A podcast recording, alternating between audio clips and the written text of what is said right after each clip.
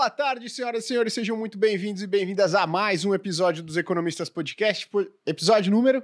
69. Boa. Ih, cara, quinta série, hein? Cuidado, hein? Sorrisinho aí. Beleza? É. Estamos aqui, continuamos crescendo em número de inscritos e tudo mais. e Nossa Rumo a um milhão de meta- seguidores. Um milhão de seguidores. inscritos, e- no caso, É, né? de inscritos. Tô a gente vai bater. Tem uns podcasts aqui da casa também que a gente vai, Quantos? A gente vai ultrapassar, né? Um tal de sócios, um tal de Primocast. Não conheço, não. Ah, então, a gente É, vai é novo, ultrapassar, é tá novo. certo? É novo, esses caras são novos. Boa, mas hoje estamos aqui para falar de um tema que vocês pediram demais e com um convidado que também vocês pedem demais. A gente vai falar hoje de fundos imobiliários. Você tem fundo imobiliário? Tem fundo imobiliário na carteira. É, como eu comecei até agora, recentemente, porque não era um mercado que eu entendia muito. Eu focava muito em ações, então, cara, eu sou bom Uhum. nisso, vou ficar Especialista, nisso. né? É, exatamente. Boa. Agora eu tenho mais. Boa. Então estamos aqui com um especialista, analista da Speech, Ricardo Figueiredo. Beleza, Ricardão? Tudo tranquilo. Certo, boa. Ricardo, para quem não conhece, analista de fundos imobiliários da Speech, já trabalhou por um, um pouco tempo, né, Ricardo, no mercado de fundos de mercado financeiro, fundos De- imobiliários. Deixemos as datas para lá. Mas bom, vou ler o currículo aqui, né, do, do Começou Ricardo. na, na Revolução Francesa, mais ou menos, aproximadamente. Vou ler aqui o currículo do Ricardo, porque vocês não gostam, né, quando eu não leio, tá? Então, especialista em fundos imobiliários, analista de fundos imobiliários da Speech, economista com especialização em mercados financeiros, já atuou na gestão e análise de investimentos em imóveis e carteira de fundos imobiliários que somavam mais de 1,2 bilhão de reais. Não é milhão, não, tá? É bilhão de reais. Já fez gestão de imóveis propriamente dito, Ricardo? Sim, sim, de lares corporativas, condomínio logístico e shopping center. Aí era treta, brigas e discussões. É pior que reunião de condomínio? Pô, bem pior, né? tem mais dinheiro envolvido, né? Condomínio maior, né? Tem mais, Maior. tem mais dinheiro envolvido. Apesar do número de pessoas né, ser reduzido, os ânimos eram mais inflamados. Tem a tiazinha do gato? A tiazinha É. do gato também tá presente lá? Olha, olhando não, só do não- não- residencial? a questão é que não é, o ponto não era o gato, né? o gato era de luz, né? Boa. Ó, antes de a gente começar o assunto de fundos imobiliários, né? Tem bastante vários temas importantes que aconteceram nessa semana aí, que eu acho que vale a pena a gente dar uma passada breve, né? Porque a gente teve, pô, semana passada, basicamente, teve decisão de juros, né? E aí essa semana saiu a ata do Copom, que é um comunicado mais extenso que o nosso Banco Central divulga por que, que ele optou por manter a taxa Selic estável e também o que, que ele espera para as próximas reuniões, né? Ou para a próxima reunião, mais particularmente dizendo. E teve reunião do CMN, né? Que é o famoso Conselho Monetário Nacional, em que ele definiu qual que é a meta de inflação para 2026 e como que essa meta ela vai ser mensurada. Que o Brasil, se você não sabia, é um dos poucos casos, ou era um dos poucos casos em que o Banco Central, né, a autoridade monetária, tem que manter a inflação na meta em cada ano, famoso, famoso ano calendário, né? Isso era uma peculiaridade do Brasil, da Turquia, se não me engano, e algum outro país por aí. E aí o CMN ontem decidiu que agora o Brasil vai perseguir a meta de inflação contínua, né, num prazo de dois anos, mas semelhante com o que acontece com outros países desenvolvidos e até outros emergentes. E a gente chegou a comentar sobre isso aqui A gente com falou. o Fernando Urich, né? Que Verdade. provavelmente isso ia acontecer, que o Brasil era mais jabuticaba, só ele praticamente fazia isso. Uhum. Eu lembro da lista, assim, isso é uma informação meio inútil, né? Então ninguém lembra de cabeça quantos são países. Mas eu lembro só o, Brasil sendo o, o Uhum. país que fazia um ano fechadinho, assim. Exato. E obviamente não é um negócio muito bom, né? Porque, assim, a inflação pode ficar longe um ano inteiro, chega no final do ano, aí sim, aí você É. joga ela lá dentro. Exatamente. E também, né, o. Mas o que a gente fala, comentou lá naquele episódio, que foi surpresa, né? É que a gente tinha falado da meta. Tinha uma expectativa grande e era quase consenso que a Uhum. meta de inflação de longo prazo do Brasil, 2026 para frente, ia mudar e não mudou.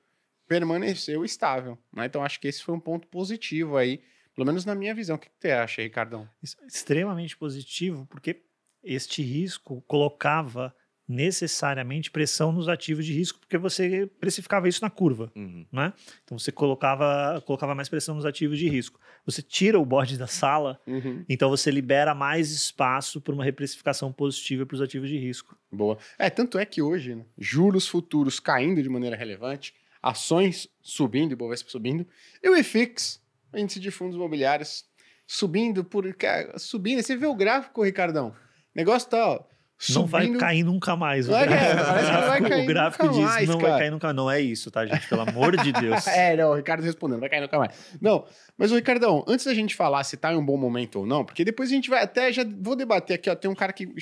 Obviamente, ele fez um trocadilho aqui no nome dele, né? É Gustavo Maia, ele colocou Gustavo Gaia. Mas o Gustavo Maia, ele falou: é hora de comprar fundos imobiliários? A pergunta, não. Próxima questão. Mas antes eu queria que, antes de responder essa pergunta, que o Gustavo está convicto que aí não é a hora de comprar fundos imobiliários, mas está aqui assistindo o episódio, muito bom, Gustavo. É, eu queria que você explicasse por que investir em fundo imobiliário. Porque é o seguinte, apesar de ser uma classe de uh, investimentos, né, de ativos que cresceu muito, se popularizou muito no investidor pessoa física, tem muitas pessoas que não têm fundos imobiliários. Existem várias pessoas que têm criptoativos na carteira, ações na carteira, mas não têm fundos imobiliários. Então, por que, a pessoa deveria olhar com mais carinho, mais atenção para esse mercado? Isso é interessante, né? Principalmente pensando nesse perfil, né? A pessoa já tem cripto na carteira, a pessoa já tem ação na carteira e ela não tem uh, fundo imobiliário na carteira. Ou seja, ela já ela foi para a piscina já no lado mais fundo. Ela uhum. nem ela não entrou na piscina no lado mais raso, né? Quando você vai para ativo de risco, ativo ativo que é negociado em bolsa, onde você tem ali a figura da volatilidade, o preço chacoalhando, o que você espera da, do, do, ser racional é que você comece de onde tem menos volatilidade, do lado raso da piscina, e depois vai se aventurando em águas mais profundas. Uhum. Né? A realidade, e... muita gente já começa na opção, né? Que é, é. o oceano aberto. Né? Exatamente. Com tubarão. É, com tubarão. é. E e aí, quando você entra no, no, universo de fundo imobiliário, você vai ver preços que chacoalham com menor intensidade, na média de mercado. É óbvio que você tem alguns que chacoalham mais, mas na média de mercado chacoalham menos. E você tem ali a figura da renda recorrente, que já cria muito o efeito psicológico de oh, o retorno já está vindo, o retorno uhum. já está vindo. Uhum. Isso na curva de aprendizado do investidor é muito importante. Então, pensando assim do, no lado lúdico, educativo da coisa, eu entendo que essa é, é, é a missão do fundo imobiliário inicialmente na carteira diversificada no investidor. E aí a gente entra num outro aspecto, que é a exposição ao investimento imobiliário, ao setor imobiliário. Né? A gente vem de uma cultura de vou comprar um imóvel para alugar. Uhum. Né? E quando você faz isso através de fundo imobiliário, primeiro que você consegue fazer com muito menos dinheiro, né? Você chega lá 50, 70, 80 reais, você já compra uma cota de um fundo imobiliário. Você diversifica teu risco, porque você tem diversos imóveis em uma única cota, né? na maioria dos casos, exceto os monativos, mas na maior parte dos fundos diversos imóveis, diversos locatários, então você também diminui o teu risco de crédito, ao invés de ter lá uma pessoa física te pagando aluguel, você tem diversas jurídicas te pagando aluguel, né? E você se expõe a imóveis comerciais, de regra tem os fundos residenciais também, mas a maior parte da indústria é comercial, você se expõe ao setor comercial de imóveis de muita qualidade que se você fosse pro, como investidor solo, uhum eu vou, eu vou, eu vou dizer, afirmar que se, mesmo que você tivesse muita grana em alguns desses ativos, você não ia conseguir comprar. Você uhum. não, não uhum. iria conseguir comprar, mesmo tendo muito dinheiro, né? São milhões de reais. Milhões, né? mesmo tendo milhões, você não ia conseguir ter acesso. E o fundo imobiliário você te dá acesso a esses imóveis que são imóveis de altíssima qualidade. Uhum. Boa. Tem até uma, um, um questionamento que me mandaram nas redes sociais esses dias, no Instagram, falaram o seguinte, pô, Gui, sabe por que eu não invisto em fundo imobiliário? A pessoa tinha vários imóveis, né? E ela tinha vários imóveis alugados. Ela falou o seguinte: eu tenho medo de colocar dinheiro em fundo imobiliário, por quê? E acho que isso é uma característica de quem já vive de aluguel. Porque a pessoa, ela tá acostumada, tipo assim, pô, a pessoa atrasou, ela manda um WhatsApp, eu vou lá na porta, cobra a pessoa. Aí no fundo imobiliário, pô, se as lojas americanas não me... é, se as lojas americanas não me pagar, eu vou cobrar quem? Eu vou falar com quem? Se, pô, o fundo imobiliário ali, os locatários pararem de pagar, né? Como é que eu cobro as pessoas? Como é que eu cobro as empresas que estão ali no, nos imóveis? Qual é o risco disso acontecer, Ricardo? Vamos lá. Primeiro que você já mitiga esse risco na diversificação.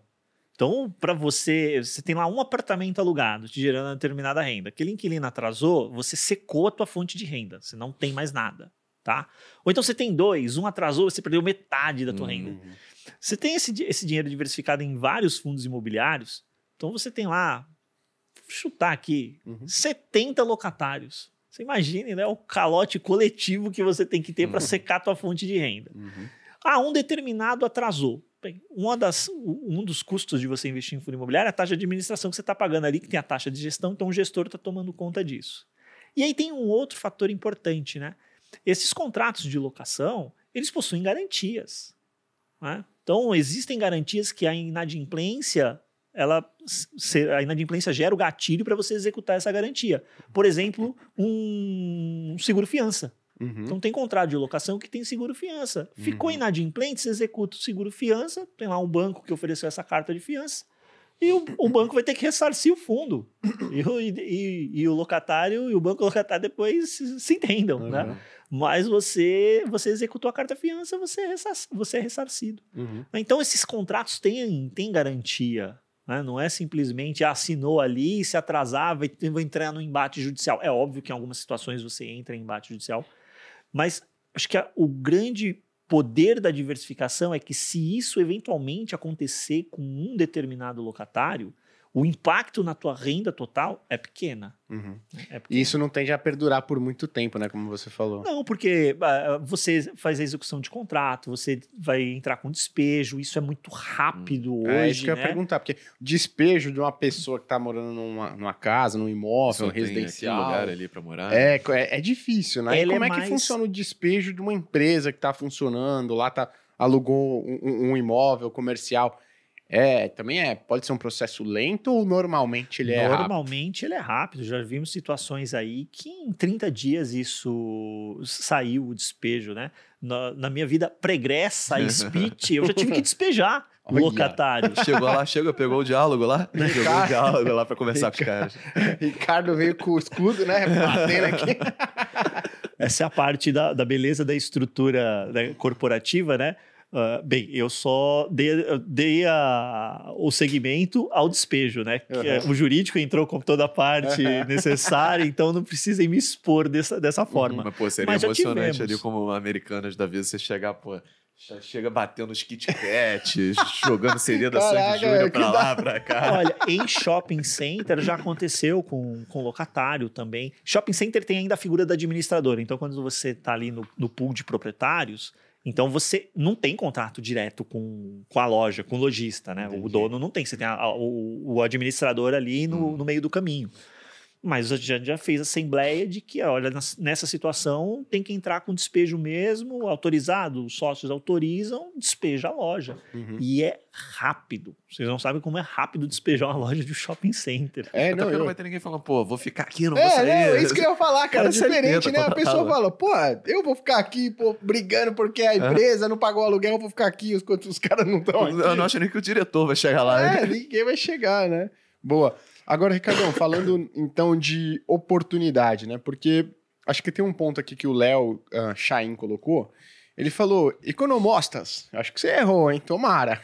Mas economistas, vocês não acham que após o corte da Selic, os ativos de risco perderão mais de 70% da sua força?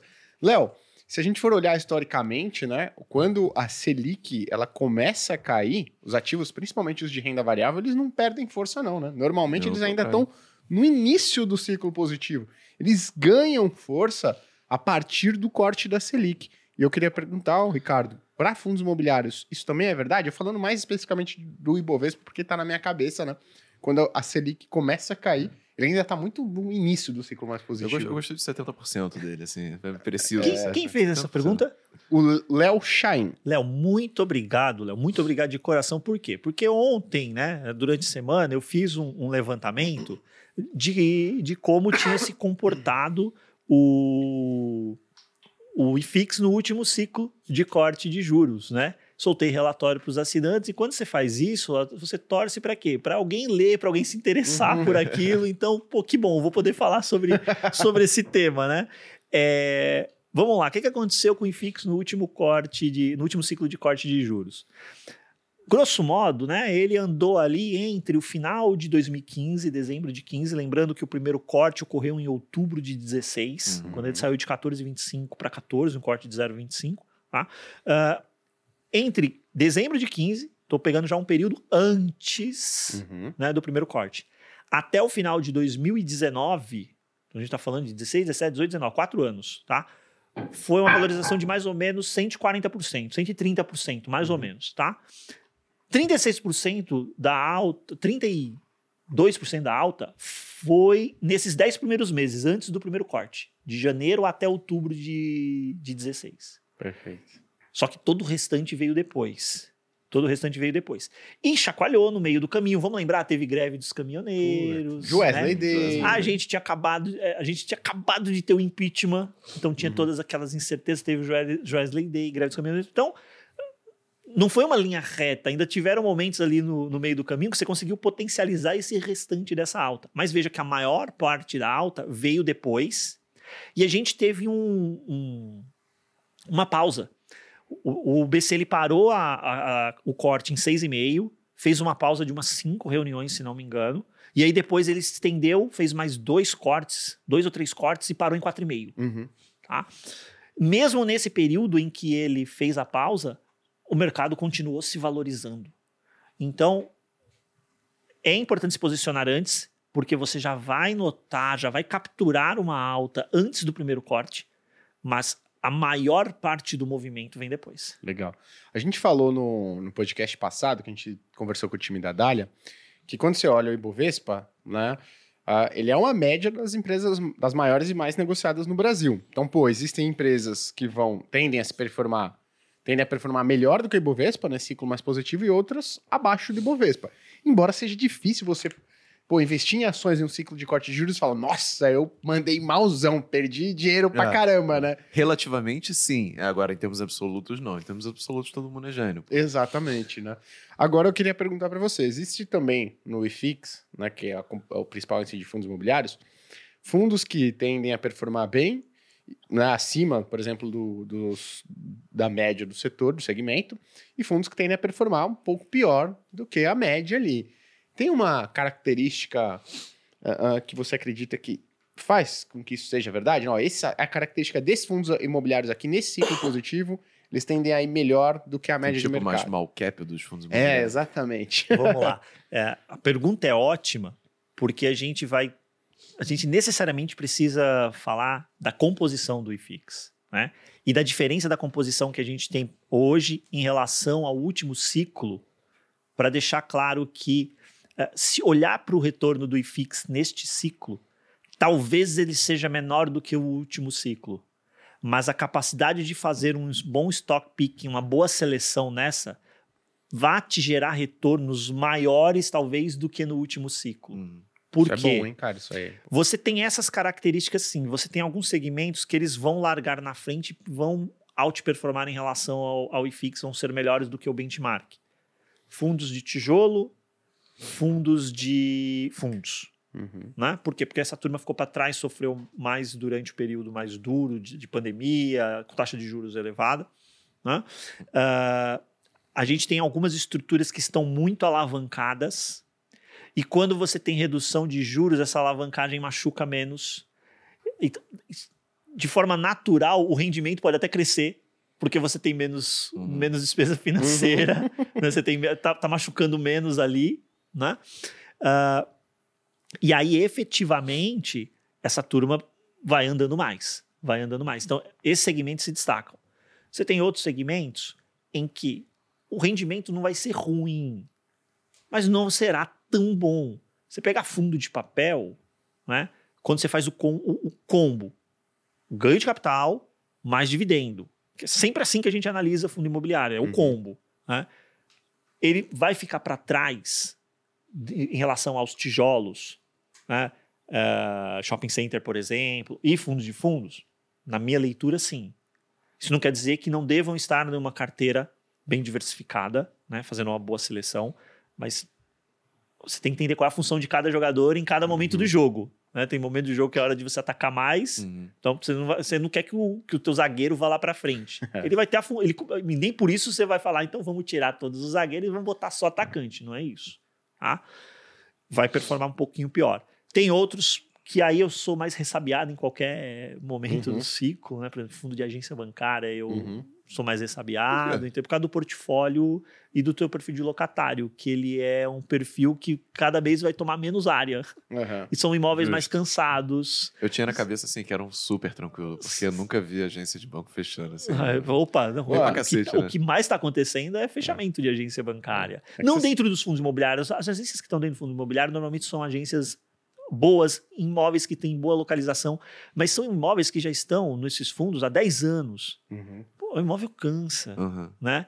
Então, mesmo com esse, quando esse cara sair, para você alugar para outro, não é passar uma demão de tinta igual em apartamento e entregar para o proprietário. você vai ter um custo ali, esse custo vai ser absorvido integralmente pelo locatário na saída, vai ser um meia mozzarella, meia calabresa pro, entre proprietário e locatário, como é que vai uhum. ser? Então, Pô, tem outras teses que eu vejo que estão indo de vento em popa, eu prefiro ficar nelas, né? Legal. E aí a questão do, da, da, composição do índice que eu, que eu disse que é, que é, importante a gente observar, no último ciclo você tinha fundo de papel representando ali, no começo dele, né? Uns 20% mais ou menos da carteira do, do IFIX. Lá em 2016. Isso. Então, quando você pega esse ciclo, a turma que vai bem, que é tijolo e FOF, ainda que FOF era pequenininho também ali, olhando para tijolo basicamente, pesava mais no índice. Então, pô, essa turma está indo bem, pesa no índice, empurra o índice. Agora, papel é mais de 40%. Caraca. De forma direta. De forma indireta, passa de 50%. Quando você decompõe o FOF, FOF tem as posições hum, de fundo de papel, sim. passa de 50%. Né? Então, isso vai acabar segurando talvez um pouco do ímpeto do IFIX. Uhum.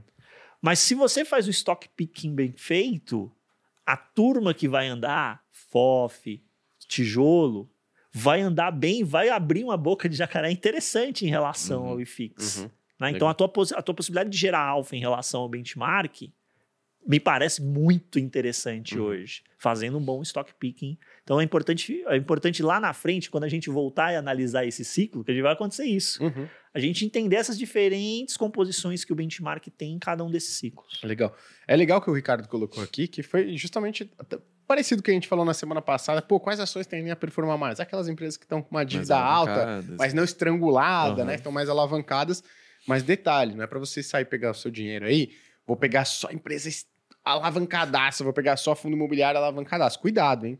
Ricardo colocou aqui, ele gosta de fazer analogia com futebol, porque ele é palmeirense, então o Palmeiras está né, num, num momento bom, infelizmente, tá? Mas já já passa, né, pessoal? Eu acho engraçado que eu fiz uma análise de time de futebol, sei lá, eu não, você sabe que eu não acompanho futebol, nada. É, nada, nada. nada zero, zero. Sou Flamengo e BGE, assim, quando o BGE vai perguntar, eu falo que sou Flamengo só pra não ter que Tá vendo? É por isso que o Flamengo é a maior torcida. Esse cara aí, ó. É, não, é, é, deve ser isso mesmo. É. É. E aí eu fui analisar, eu fui ver as finanças e tal, foi, sei lá, um, um dois anos.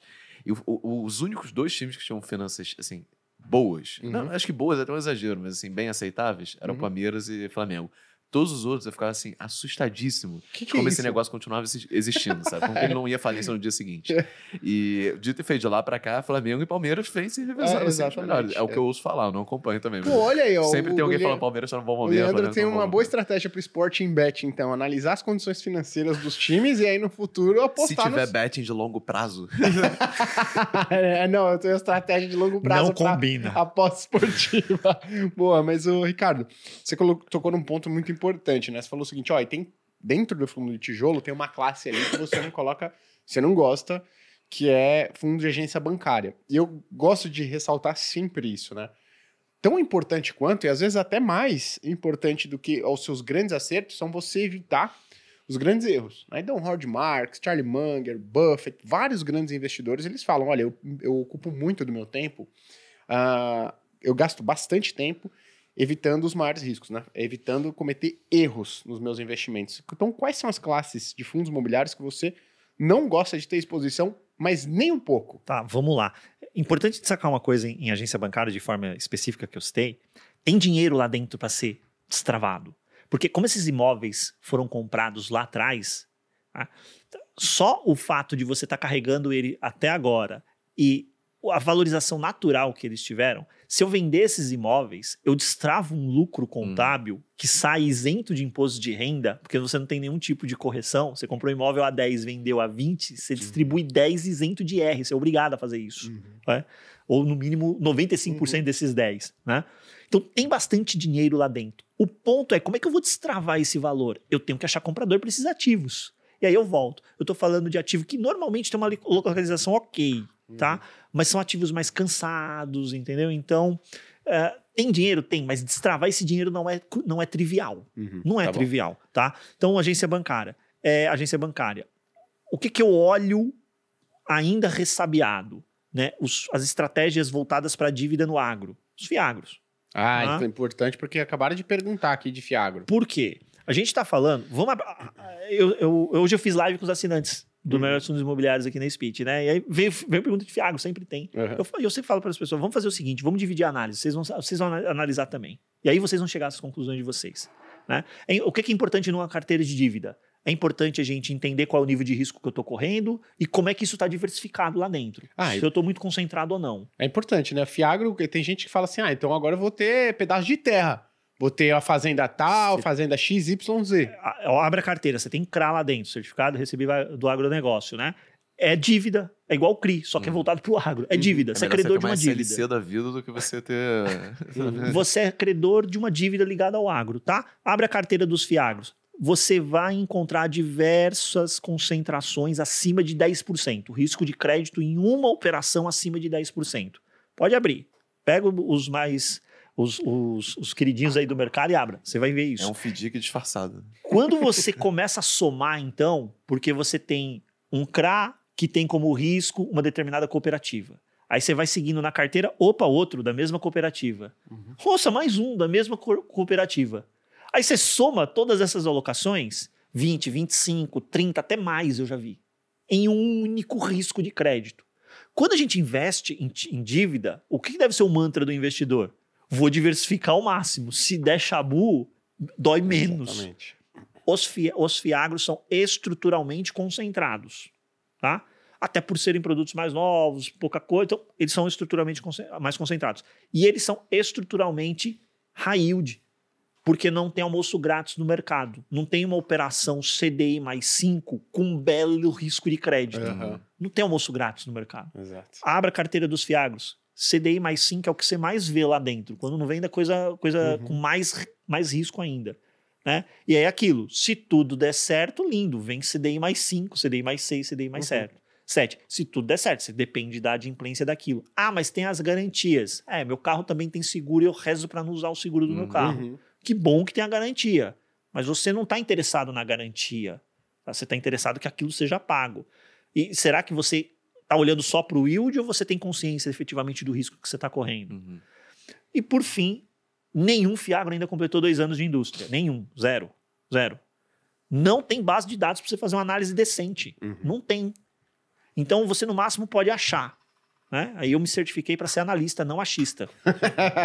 Então eu não posso achar nada. Eu- as pessoas pagam para receberem recomendações com base em análise. Para analisar, eu preciso de dados. Eu não tenho dados para analisar, não tem como analisar. Eu, por hora, observo na esperança de se encontrar nesta classe adiante ótimas alternativas de investimento, porque o agronegócio no Brasil é uma máquina. é uma exato. máquina. Eu quero, quero surfar também. Uhum. Né? Mas por hora eu observo. Perfeito. E tem um ponto muito importante que você colocou, que é o seguinte: as pessoas falam, poxa, é, mas pô, Ricardo, se eu perder essa pernada dos fiagros, eu vou ficar para trás. Pessoal, ali, como o Ricardo bem colocou, são CRAS, são títulos de renda fixa. E uma coisa que você tem que entender em uma classe nova, né, dos ativos de renda fixa, eu, nessa classe nova de investimentos, é que você não vai perder uma grande oportunidade se você não entrar no começo. Você pode perder uma grande oportunidade, por exemplo, de entrar no mercado de criptoativos, que é um mercado que, se provar no futuro, tem a chance de se valorizar mais de 100, 200, 300, 400%, né? Não no mercado de fiagros, que tem dentro ativos de renda fixa. É igual renda fixa digital, as pessoas me perguntam, né? Gui, o que, que você acha de renda fixa digital? É uma classe nova, que não tem nem dois anos, tá certo?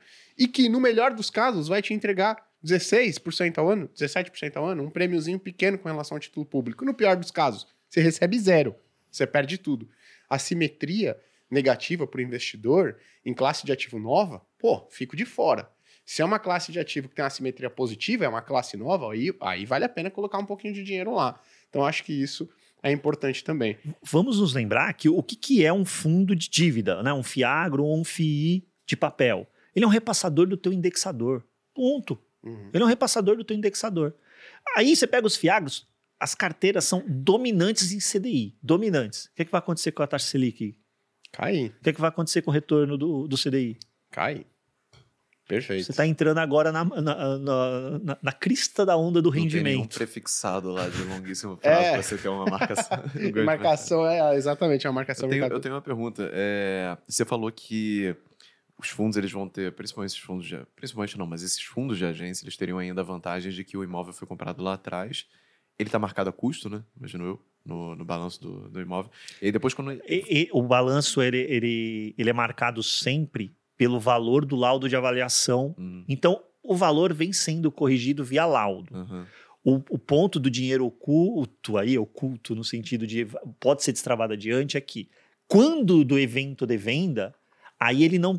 Para definir o que é o lucro, não é o dado do último balanço, que Hum. tem o laudo do último ano. É quanto você pagou na operação lá atrás. Aí você tem um caminhão de dinheiro de lucro para ser distribuído. Entendi. Eu, eu achava que era entre o custo, ou o custo, pega o custo e pega o laudo, e o menor dos dois é o que vale. Eu entendo muito, zero, zero difícil.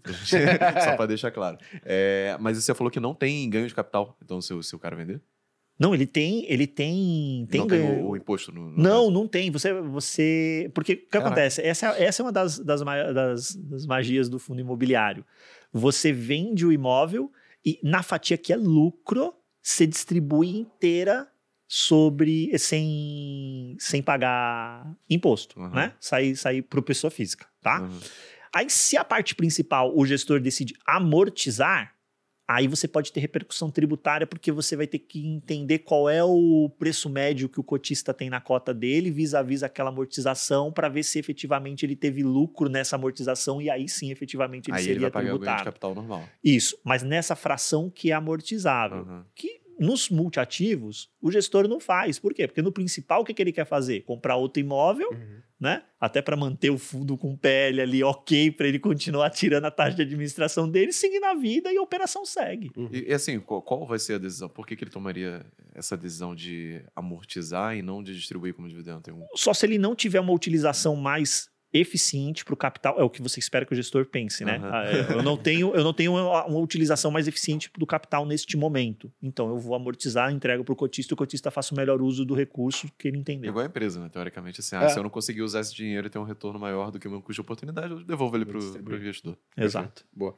Ô, Ricardo, mas uma pergunta interessante também, porque é, tem gente que gosta de fundo imobiliário de papel, porque fala, pô, Ricardo, tem papel lá me pagando a taxa de. E ontem mesmo a gente viu.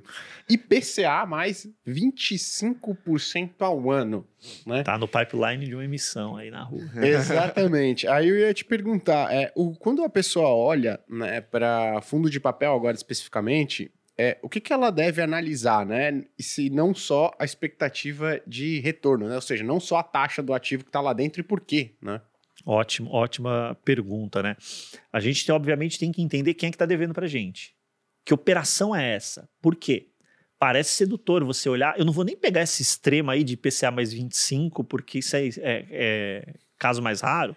Mas não é, não é incomum você encontrar uma operação de IPCA mais 10, IPCA mais 9.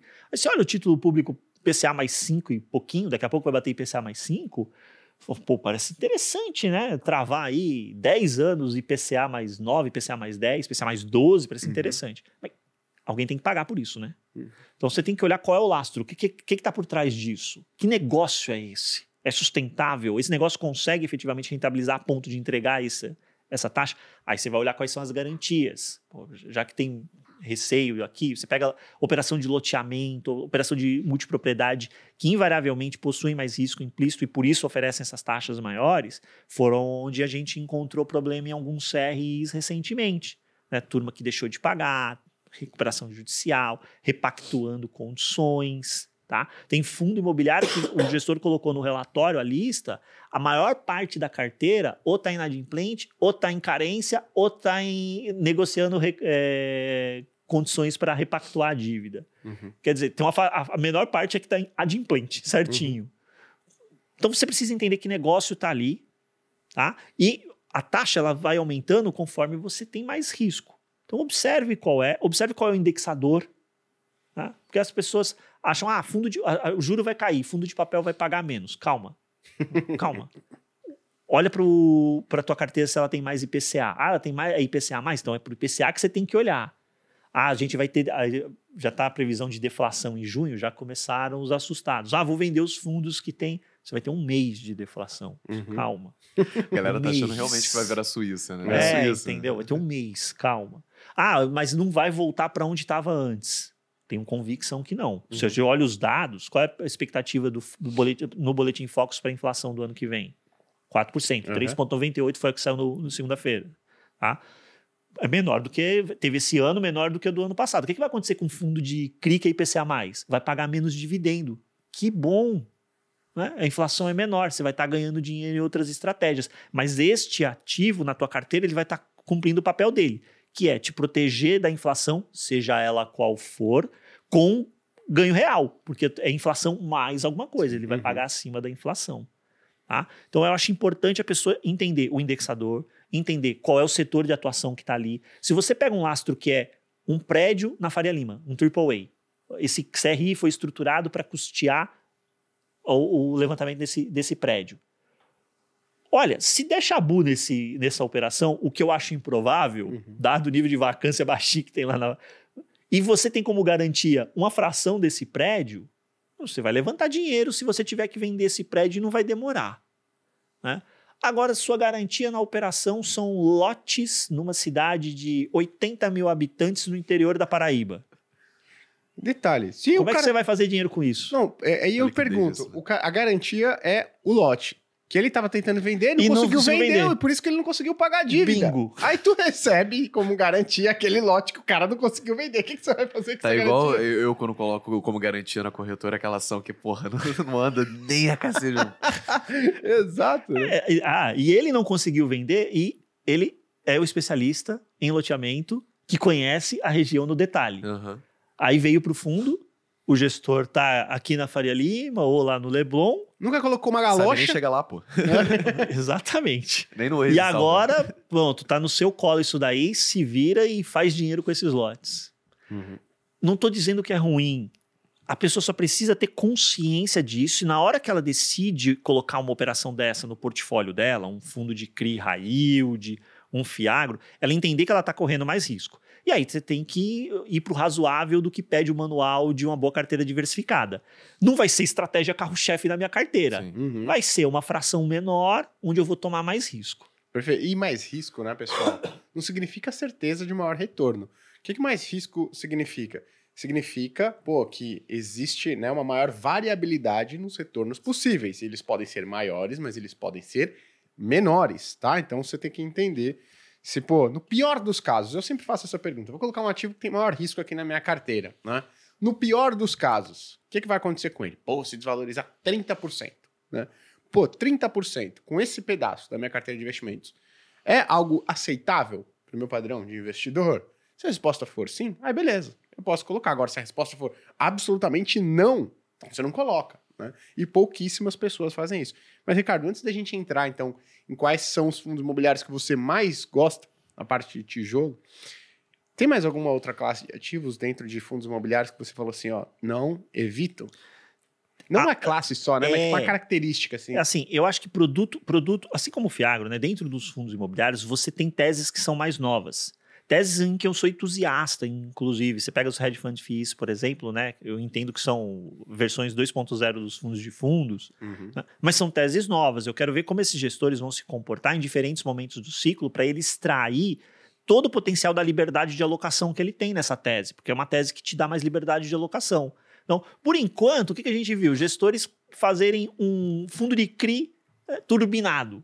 Então, 80%, 90% é CRI, Aí ele coloca umas ações de umas empresas de real estate, um FDICzinho, uma coisinha ali, um temperinho. Ah, um fundo de CRI turbinado. Hum. Tá? Agora, a gente vai para um outro momento de ciclo. Como é que essa carteira vai se comportar? É isso que eu quero entender como esses gestores vão fazer. Então, produto novo a gente deixa numa quarentena aí durante uhum. um tempo para ver como funciona. Ficar fora de, de lançamento de produto, de setor ou de oferta pública. Ah, ah, o, pessoal, o pessoal da corretora me ligou, falou que é maravilhoso.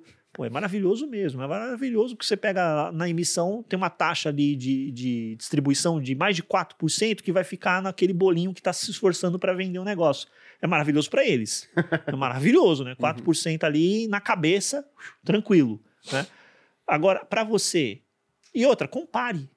Né? Às vezes as pessoas elas fazem aquela, aquela análise que é só em cima do produto sempre faça olhando as opções. O que, que eu tenho de opção no mercado? Pô, tem tanta coisa testada, com preço super interessante, uhum. né? Aí, às vezes, a pessoa vai buscar aquele, aquela, aquele, olha, aquele yield de 1% a mais. Uhum. Quer tomar Pô, risco, nossa. vai para um lugar que tem risco bom para tomar. Assimetria, assim, né? Assimetria. Vai mudar a tua vida financeira? Se, Uhum. ó, você fez uma carteira de dividendos, de, de fundo imobiliário. Aí você chegou no final do ano, teu yield foi de 11%. Uhum. Aí o, o amiguinho fez uma. encheu de risco a carteira. Deu 13%, 12%. Vocês continuam frequentando os mesmos lugares, tá todo mundo com um padrão de vida similar. Só que ele tomou um baita de um risco na Tem carteira um dele. universo paralelo que ele saiu com 5%. Exato. Ô, Ricardo, o hedge fund FII, ele é o FII setipado? Não. Não? O FII Ah. setipado, esse daí. Esse é- daí é- Porque, esse daí- ó, sabe, agora é hora deixa- da tomatada, hein? Calma aí, deixa, deixa, o Bruno Messias, ele fez a pergunta aqui. E os setipados? Porque aí eu vou até incluir, né? A gente recebe mensagem, isso todo dia, o Ricardo deve receber mais que eu, é, sobre os fundos imobiliários que são setipados. Porque uma grande... O, o pessoal fala, né? O pessoal lá, a corretora, quando quer incentivar a pessoa a investir, né? Comprar esses fundos logo na emissão, a vantagem dele, cara, se liga, ele não tem Não varia. volatilidade, ele não varia, é só ganho, Porra, se você não se olhar no espelho, você não envelhece também, porra. É, você tá sempre bonito. Eu tenho a, a ênfase no- na pergunta do Bruno, que é e os setipados? Ponto de interrogação, kkkkkk, porque é, É, óbvio. né? é, então, né? O setipado, é, o exemplo foi ótimo, entendeu? Pô, eu dei uma olhada numas fotos minhas aí de uns oito anos atrás, dei uma saudade do meu cabelo pretinho, entendeu? A volatilidade absurda ali, mas se eu não tivesse feito isso, talvez eu tivesse não olhado no espelho ou visto a foto, eu tivesse com a ilusão de ainda estar com o cabelo pretinho, né? É, bem, vamos lá. O setipado, uma palavra define pra mim: detesto. Detesto, detesto, né? Por quê? Vamos lá, perguntaram na live hoje pra mim, Ricardo, quais são as vantagens e as desvantagens? Falei, vantagem nenhuma. Zero.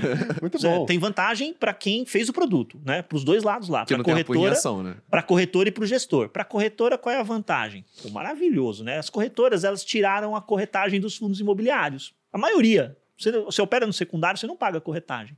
Pô, como é que a gente faz para recuperar isso daí? Porque na receitinha, né? A gente abriu mão. Vamos lançar um fundo que você, que o cara não negocia no home broker. Ele tem que ligar aqui para dizer que ele quer comprar. Tem que ligar aqui. Aí, é, ele entra no Telemarketing. chat, ele entra no chat, porque o fundo setipado você está negociando fora do, fora do home broker ali. Uhum. No balcão, né? É, exato, no mercado de balcão. Aí você ligou na corretora e fala: Eu quero comprar o fundo X, tá? Aí você vai lá, o cara fala: Ó, tem aqui a cota 102. Balela. Ele achou aquela cota a 100, a 99, tá certo? Essa diferença Opa. Dele, né? Exato. E na hora que você for vender, adivinha? Ah, na hora que você for vender, você vai ele fala, ó, vou vender. Pera, achei comprador a 104. Balela. 105, 106, 107, 108. Uhum. Né? Você não, Não, tem transparência na precificação. Uhum. Não tem transparência. estão querendo mudar isso agora, finalmente. Né? Ah, é, ainda não, né? Ah. Ainda não tem transparência na precificação, tá?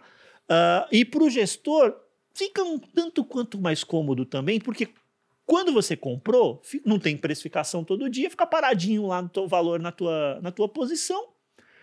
Aí você acha que não está tendo volatilidade, né? o dividendo até está caindo ali. Para você tá ótimo. Você vai entrar no RI do gestor para perguntar o que está acontecendo com o fundo? Não tem apurrinhação. Não tem apurrinhação.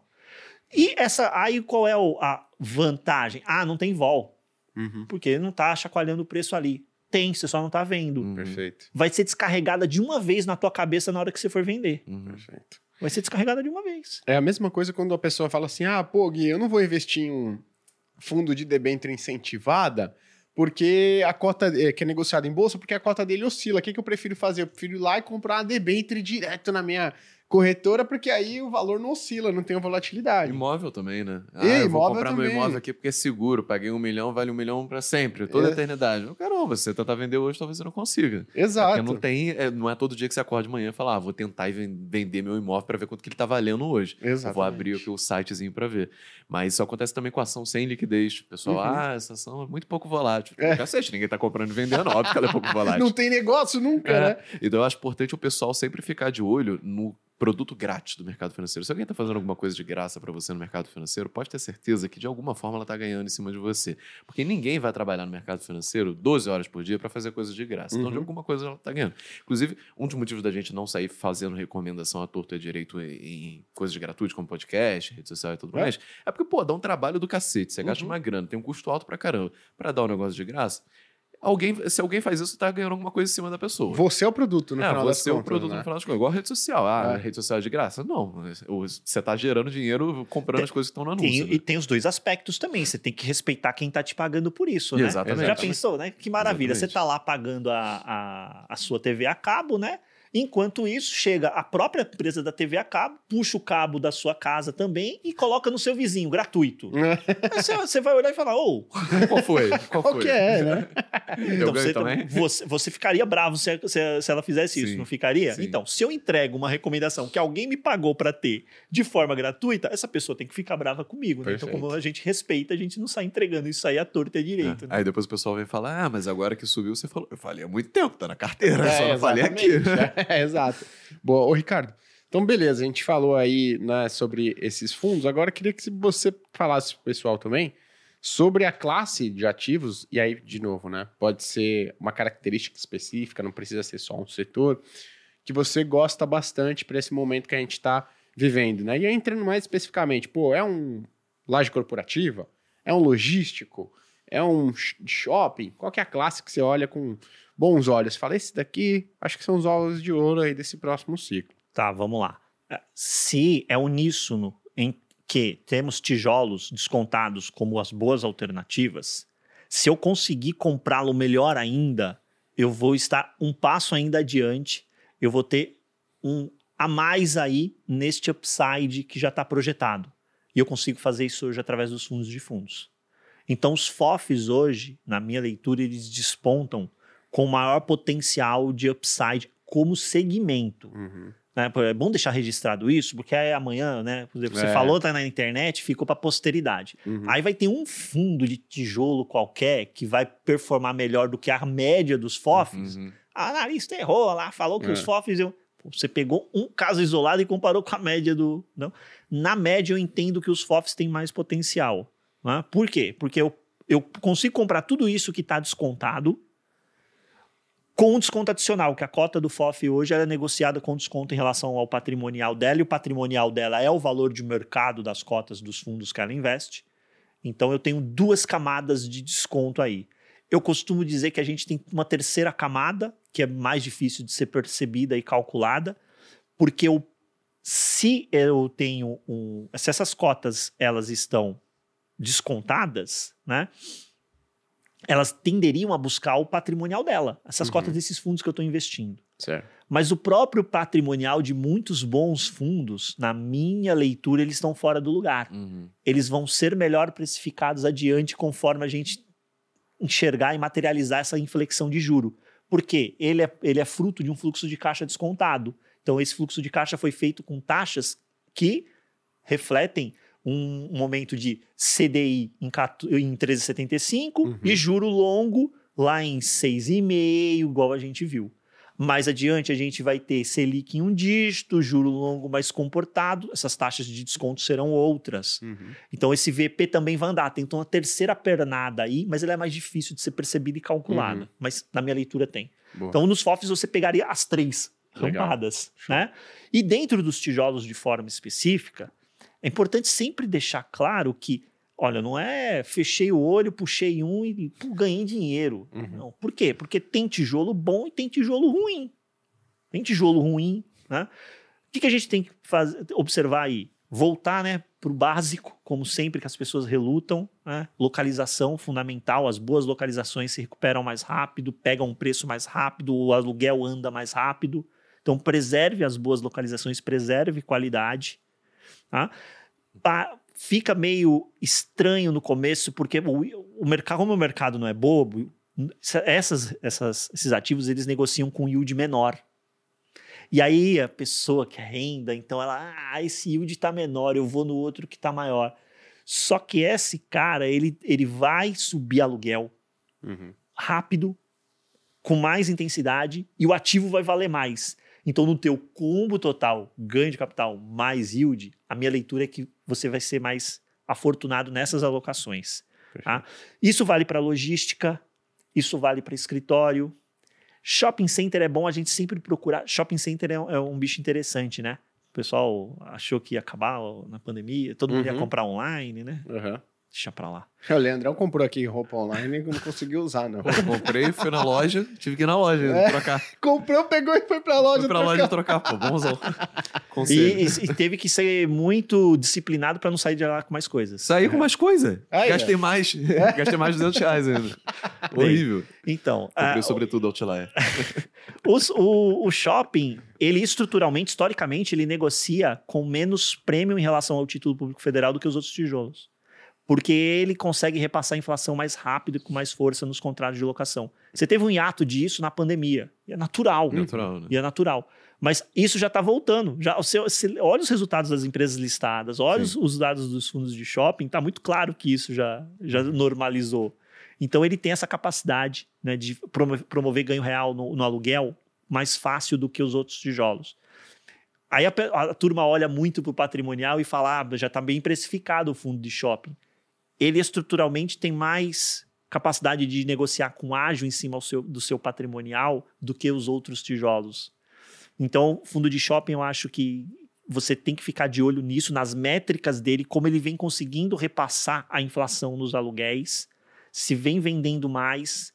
Você tem que observar muita venda, porque o, o lojista tem que vender para pagar o Sim, aluguel. Então, você sim. tem que torcer pro lojista bombar de vender. Ô, Ricardo, e pra pessoa que quer verificar esses dados, é muito complicado? Ou ela tem algum relatório É mais, mais, tranquilo. mais tranquilo que ela é consegue ver? tranquilo, você vai no. Você, ó, escolhe um fundo de shopping qualquer para analisar. Eu eu não vou citar nenhum, porque o pessoal interpreta a citação como Não, não, recomendação. então eu vou citar aqui aleatoriamente, tá? O XP Malls, por exemplo. Pronto, pronto. Aí foi o Gui que falou, Foi senão eu, os caras vão falar, recomendação. o analista recomendou. Você cita, os caras É. interpretam como recomendação. Você vai no Google e coloca o código. Ah, XPML11, o que você citou. Uhum. Vai- Vai aparecer ou o link da gestora ou o link do site do fundo, porque tem muito fundo que tem o seu site próprio, Uhum. né? Aí você vai acessar, vai ter lá relação com investidores, relatório gerencial. Baixou o relatório gerencial, as métricas estão lá. Aí você não lê só o último, pega o de dois meses atrás, pega o do mesmo mês do ano anterior, shopping tem sazonalidade. Porque aí você pega o relatório com as vendas de janeiro. Aí É. você olha para o anterior, vendas de dezembro. Poxa, caíram as vendas. É, né? Porque não tem décimo terceiro todo mês, É. né? Em dezembro vai vender mais mesmo, né? É. Então, aqui que você fala, janeiro desse ano com janeiro do ano anterior. Hum, cresceu bem, cresceu mais do que a inflação. É assim que a gente vai observando, fazendo as análises. Será que você tem que pegar um mês bom ali? Porque se o shopping estiver bombando nesse mês, cara, aí é porrada, hein? Dia dos pais. A maior, bombar, a maior venda de meias que ocorre. é lupo bombando ali, né? Cuecas e meias, né? Mas, pô, mas é um bom ponto. Você colocou no, no lance dos juros aqui, eu até anotei, né? Porque a Dália, que a gente recebeu na semana passada também, ela falou, cara, na precificação das ações, eles têm um algoritmo proprietário, e eles chegaram à conclusão ali, rodando esse algoritmo ao longo de vários, vários anos, que a precificação de Selic no mercado de ações ainda está em 12%, enquanto na curva de juros futuros já precifica 9,5%, 9% de Selic. E hoje, inclusive, caindo um pouquinho mais.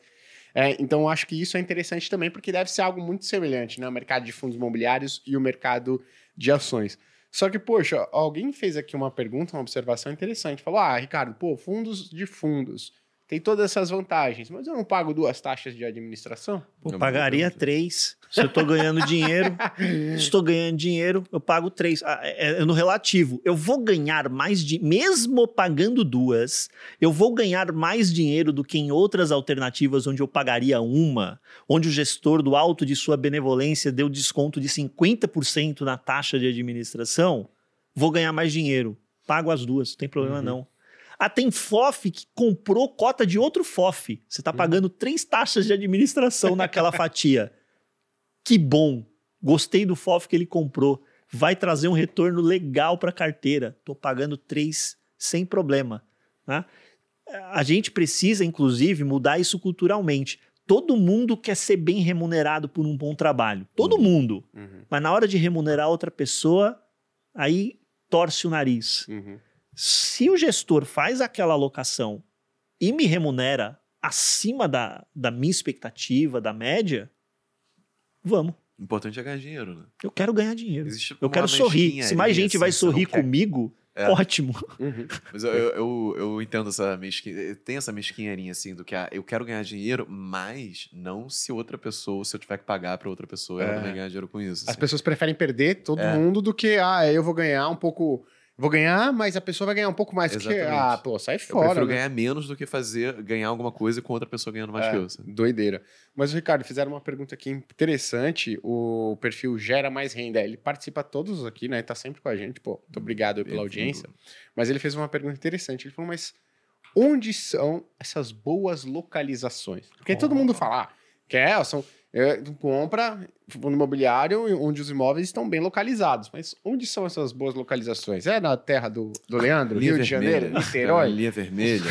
É na Ali é um terra local do, bom. Né? Então, pô, então onde estão essas boas localizações? É lá no ABC, terra do Gui e tal? Depende. Ah. Se você estiver falando, por exemplo, de condomínio logístico, condomínios logísticos localizados na região do ABC, eles estão no chamado cinturão do raio 30 quilômetros de São Paulo, que é a principal região logística do país. Aí, ó, top. Então é região premium para logística. As empresas querem colocar um centro de distribuição lá para conseguir chegar rápido em São Paulo Porque você lugar. né? chega mais rápido de- na cidade de São Paulo, chamado Last Mile, a sua entrega Aham. fica mais rápida. No ABC, além de tudo, você está, por exemplo, mais perto do porto. Uhum. né? Então, para algumas operações faz, faz bastante sentido estar perto do porto. Guarulhos também é uma região boa para galpão logístico. Você está perto do aeroporto, dependendo da operação, é importante você estar perto. Importante rodovia, lógico, né? Você está sempre próximo à rodovia, Uhum. porque a gente ainda usa muito caminhão, né, para poder fazer essa, essa distribuição. tá? Mas é, essa questão da localização, ela muda de acordo com o segmento. tá? Então, você pega escritórios, né? Escritório hoje, gente, vamos lá, com, com todo todo o respeito e carinho à turma do Rio de Janeiro, você tem que olhar para São Paulo. Ponto. Uhum. Você olha para São Paulo hoje. Boa localização em escritório, São Paulo. Uhum. Ah, você olha para o Rio, por exemplo, você está na office na zona sul do Rio. Beleza. Ainda né? assim, a vacância, da última vez que eu vi um dado maluco, eu Tava ok. Não, era Era. Não, tá aceitável. Tá aceitável hoje, tá pegando, pega preço, entendeu? Tá ok. Tá, já melhorou. Zona sul tá ok. Tá? Mas Ok, Centro hein? do Rio, tá bem? Não.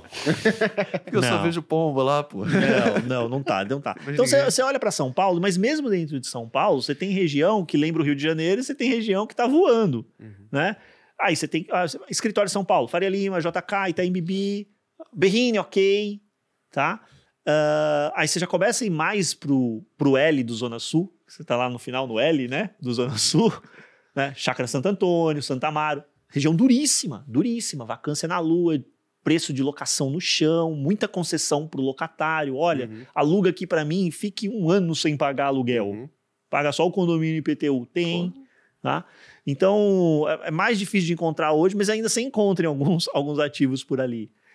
Tem, tem prédio na, na, na região da Marginal Pinheiros em que o metro quadrado de locação é menor do que um condomínio logístico dentro de São Paulo. Que isso. Cara. É surreal você pensar isso, porque você olha o quanto você investe por metro quadrado para construir um escritório e quanto você investe por metro quadrado para construir um, um- Uhum. um prédio corporativo. Uhum. E tem. Tá? Eu- eu- vamos, vamos dar nome. Se você alugar um condomínio logístico dentro da cidade de São Paulo, você tem ali na Anhanguera alguns alugados, estava dentro do Bresco Logística, um, você tem outros ali, você consegue mais do que 30 reais por metro quadrado. Dentro do Centro Empresarial de São Paulo, o famoso Senesp, o preço pedido hoje, pedido, não é fechado, fechado É é, para baixo. 30 reais por metro quadrado. É o pedido. Vai fechar abaixo disso, pode ter Uhum. certeza. É o início da negociação. né? É. Então, Não, Você tá muito precisa- ruim lá? Tá. Ali, ali, é, ali é- é, Salto, difícil né? porque você tá do outro lado do, você tá do outro, como você tá do outro lado do rio, então já tem essa diferenciação, né? A Uhum. localização para lá já pesa mais, né, negativamente do que quem tá do lado de cá. E aí conforme você vai indo para o final da zona sul vai piorando, né? Uhum. Vai piorando. Então o escritório tem essa situação. Logística, Raio 30 de São Paulo, Cajamar, extrema, né? Ontem mesmo a gente discutia a situação de extrema, foi extrema, do último censo para o atual, ela quase dobrou a população loucura, né? ela quase dobrou a população. Né? Então, se desenvolveu muito do ponto de vista logístico, mas você tem outras praças que estão crescendo. O Brasil é um país continental. A ABL logística do Brasil, total, Conta o toda. que é a ABL aí. O que, que é A BL é a área bruta locável. Todo Uhum. espaço, os metros quadrados que eu tenho para alugar de logística no Brasil, ela é menor do que em Atlanta, nos Estados Unidos. Cara. Caraca, é bizarro. E eu só tô falando, eu, tô- eu peguei total, tá? Imagina se você tirar aqueles galpões bem judiados, Aham. aqueles. Porque meu, a Natura, a Amazon não vai querer um galpão, né? De classificação mais baixa. A oferta é ainda menor. Então a gente tem muita coisa para ser desenvolvida, e principalmente em outras praças que são importantes. Você tem uma importante praça dentro de regiões metropolitanas no Nordeste, Uhum. na região sul, que carecem de desenvolvimento. Então, você ter bons ativos nestes lugares me parece ser bom negócio também. Você tem esses premiums que eu citei e esses outros que me parecem bom, boas localizações. E shopping é shopping dominante, shopping que tem fluxo, shopping uhum. que tem história, que atualiza equipamento, tá? Shopping carece mais de investimento. Por isso que ele é, é esse trade-off dessa máquina. Ele repassa muito aluguel, mas uhum. ele investe bastante para ficar uhum. atualizado, né? E ele tem que estar tá conectado com o público dele, né? Se está numa região que tem mais poder aquisitivo, seu, seu mix de loja tem que conversar com esse pessoal.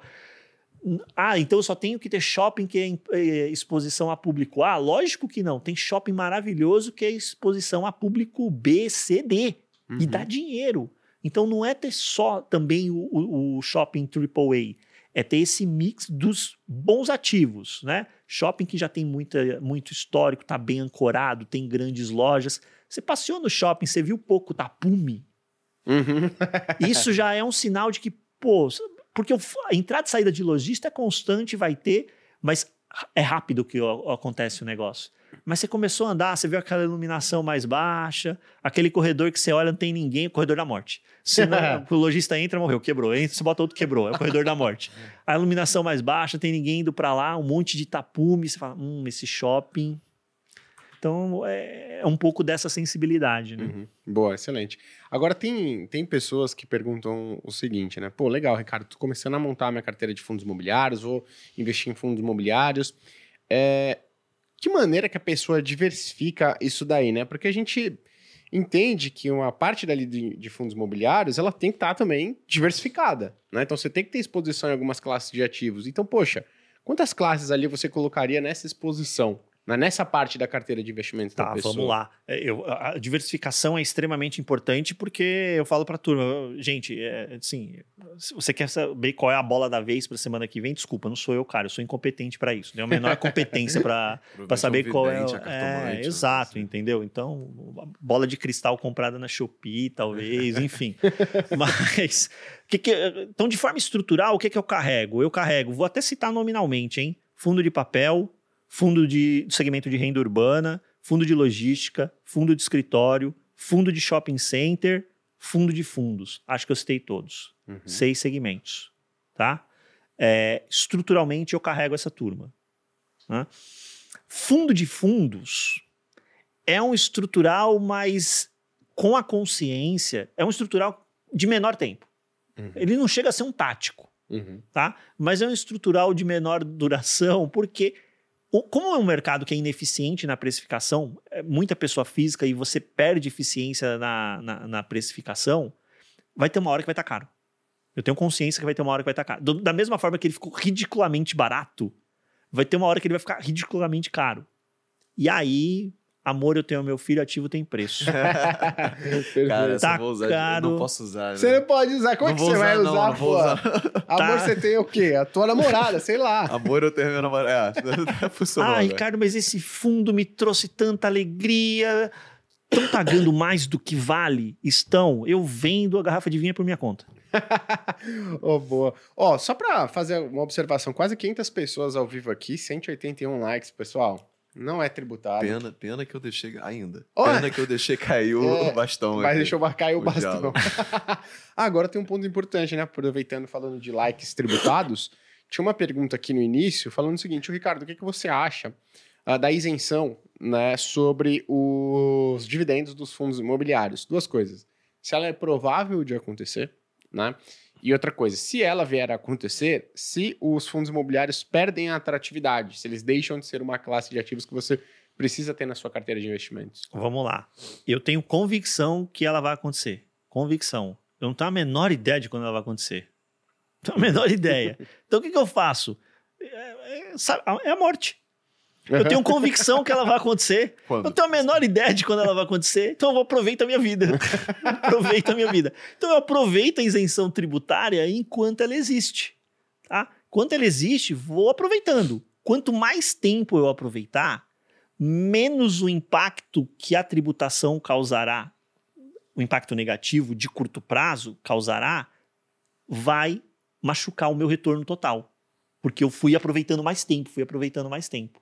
Né? Então, postergar o investimento em fundo imobiliário esperando, não, depois que, que tributarem eu entro, porque aí as cotas vão ficar mais baratas e aí eu vou. É. Bem, Eu Uhum. não sei nem qual a idade que a pessoa pensa nisso, porque pode ser que ela não esteja aqui. Aham. né?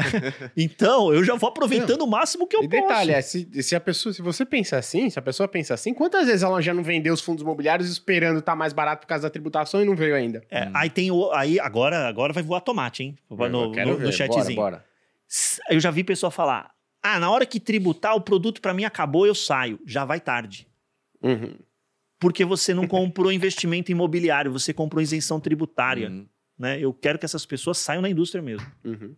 Aqui eu quero ver a pessoa que está genuinamente investindo no setor imobiliário. Seja através de dívida, seja através de equity no tijolo. Uhum. Né? Pessoa que está comprando isenção tributária, a isenção tributária é um algo a mais. Uhum. Super benéfico, eu adoro. Adoro receber os dividendinhos ali isentos, né? Mas ela não é a razão que eu estou investindo nisso. A razão que eu estou investindo nisso é participar do- de empreendimentos imobiliários maravilhosos, gerando renda todo mês para mim. Mas não é a razão do É. meu investimento aqui. E detalhe, né, Ricardo? É, você fez a gestão do- de fundos imobiliários, aí você a gente fez aqui na abertura, né, seu currículo, de mais de 1 bi e 200 milhões em imóveis, Isso. certo? Isso daí, eles ti, você tinha isenção tributária? Ali eu tinha, porque um fundo de pensão, por legislação, durante a fase de acumulação do, de todo o patrimônio do- desses participantes, ele é isento em tudo que ele investe. De, Uhum. Tudo que ele investe. Qualquer coisa que um fundo de pensão invista, ele não paga IR. Por quê? Porque essa pessoa vai pagar IR lá quando ela começar a receber o benefício. Uhum. Uhum. Então, por conta desta lógica, e- ela não consegue tirar este dinheiro isento de IR.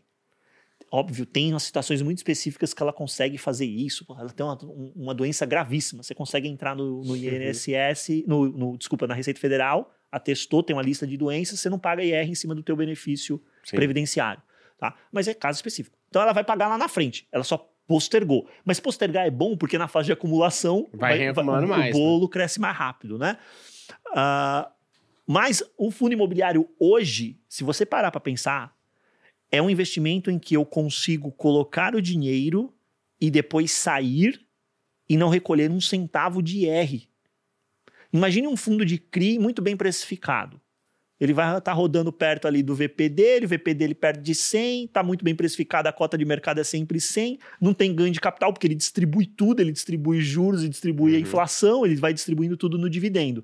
Então você vai tirando tudo no dividendo isento de R. Aí ele está muito bem precificado, você entrou a 100, o VP está 100, o VP continua 100, você vende a cota a 100, não recolheu nenhum IR, você fez um investimento, tirou aí 12, 15, 16% ao ano, isento de imposto de renda. Perfeito. Se você for. Aí agora é não é o Ricardo analista de fundo imobiliário, é o Ricardo economista. Economia é uma ciência social. Não me parece justo. Uhum. Você tem um produto de investimento em que a pessoa entra e sai e não recolhe um centavo de imposto de renda. Tá? Agora é o Ricardo é, economista e é uma ciência social. Então, foi, é importante para o começo, para o pro produto poder, poder decolar. Enquanto está aí, o Ricardo, investidor de fundo imobiliário, adora Uhum. estou usufruindo, mas quando ele vier, isso não vai aniquilar a indústria. O que, que aconteceu quando Romero Jucá quis, quis tributar? Isso foi em 2015, eu acho, Uhum. tá? Na época o IFIX caiu mais ou menos 4%, grosso modo. Não rolou. Lobby, né? Não rolou. Paulo Guedes, 25 de junho de 2021, meu aniversário. Meu Eu aniversário. Era uma tô achando sexta-feira. Era uma sexta-feira. Sexta-feira terminei a live dos assinantes. Falei, pô, meu aniversário, sexta-feira, Porra. brother, É. acabou, né? Fechei a lojinha. Fechei a lojinha, tô tranquilo. De repente o celular começa a pipocar. Falei, puta, meu pessoal mandando parabéns, né? Deve ser, né? Meu aniversário. Não era não. Quando eu olhei, meu, o que, que é isso? O que, que tá acontecendo? Aí eu abri, o- abri o mercado caindo. Fico, que diabo é isso? Paulo Guedes querendo tributar fundo imobiliário, né? Você vê que questão de tributação não é esquerda, direita, todo Aham. mundo quer, quer a Aham. grana. O IFIX caiu quanto? Grosso modo ali, 4% também, quando você pega o período todo ali, né? Você tem que avaliar quanto vai ser tributado, qual vai ser o, o regime, etc, etc, etc. Enfim. Então, não tem como a gente prever quanto vai cair. Não é alíquota, as pessoas acham que é alíquota. Ah, vai tributar em 10%, vai cair 10% a cota. Não, porque é só um pedaço. Sim. Uhum. Virar, não tenho a menor ideia de quanto vai ser, vai ter uma acomodação na cota. Muito provavelmente o tempo que eu já venho investindo já é tanto que eu já salvei isso em Uhum. dividendo isento de IR e vou seguir, vai seguir como parte estrutural da minha carteira, não tenho a menor dúvida. Perfeito, né? Então, é, um contraponto de quem conhece o assunto, de que ah, a tributação de dividendos vai acabar com o mercado de fundos imobiliários. E eu coloco até um ponto, né, Ricardo? Você não acha que essa tributação dos dividendos pode até profissionalizar mais o mercado? Porque hoje você tem a ausência de vários. O fundo multimercado ele não vê atratividade no mercado de fundos imobiliários porque ele fala: Ó, eu vou investir aqui. Só que, pô, a pessoa física vai olhar e vai falar: porra, qual que é uma grande vantagem de investir em fundo imobiliário hoje? Além né, tipo, de investir no mercado imobiliário, ativos que têm um bom potencial de valorização. É a, a ausência da tributação né, nos dividendos. Quando o cara investe via fundo multimercado, ele acaba com isso. Ele- é, olha só, você não tem isonomia tributária entre os, os participantes. Ele, é- ele é isento só para pessoa física, para pessoa jurídica não, né? Tirando a- a- os fundos de pensão por conta do regime próprio, Uhum. né? Ou seja, você não está sendo justo, para começar. Né? E aí você afasta esse pessoal, que é, um é uma turma que profissionaliza mais o mercado. Uhum. Quando vem um institucional, um fundo multimercado, por exemplo, ele, o, o gringo, ele vai exigir coisas do gestor práticas. Não é nada ilícito aqui, não, Uhum. tá, gente? Ele vai É. exigir melhores práticas do gestor que vão fazer bem para toda a indústria. Uhum. Essa turma chega com uma grana que o nível de liquidez é outro. O nível de liquidez do mercado cresce e aí você vai retroalimentando. A precificação fica mais justa, porque quando você tem mais liquidez, você vai abrir o book de, de compra e venda lá na corretora, o livro de, de ofertas, às vezes você olha lá, melhor oferta de compra, 100 reais a cota. Melhor, é, melhor oferta de venda, 101,30. Olha o tamanho da diferença que tem da- da- das duas ofertas. Quando você tem muita liquidez, um, dois centavos no máximo. É. Fica, fica fechadinho. É uma precificação mais eficiente. Você consegue isso em mercados mais líquidos. Sim. Mercado mais líquido tem necessariamente a presença institucional. Tem que ter. Não, e- Adicionaria, adicionaria até mais um ponto, assim, que como eles têm um portfólio muito mais diversificado, eles topam pagar um preço maior pelos ativos do que um investidor pessoa física. Porque o, o risco dele, quando ele acrescentar esse ativo no portfólio, vai ser menor. Uhum. Porque tem muito mais ativo lá para ele te correlacionar. sabe? Uhum. Vamos aos causos, só para vocês, pra vocês eh, terem uma ideia. Certa vez fui vender um condomínio logístico dentro de São Paulo. Uhum. Né? É, Não pode falar qual. Não. Tá. E aí eu sei que eu recebi cinco ofertas de fundos imobiliários. Cinco. E recebi a oferta de um gringo. A oferta do gringo já era, tipo, mais de 20% melhor do que a melhor oferta do fundo imobiliário que eu tinha recebido. A melhor entre os fundos imobiliários. Só que eu tinha que fazer governança, tudo, levar para conselho, aí expliquei tudo pro pessoal. Eu acho que essa questão da governança deve ter dado uma assustada neles, porque demora, entendeu? O meu conselho se reunia uma vez por mês, então demorava. Essa, essa demora, ele deve ter pensado que a gente estava fazendo leilão, né? E não, nada disso. Recebi a proposta, guardei e vou levar. Ele chegou, olha, eu vou, me- vou mudar minha proposta, tá aqui. Ele botou mais dinheiro em cima da Cara. proposta dele, que já era vencedora. Então ele foi primeiro e segundo colocado.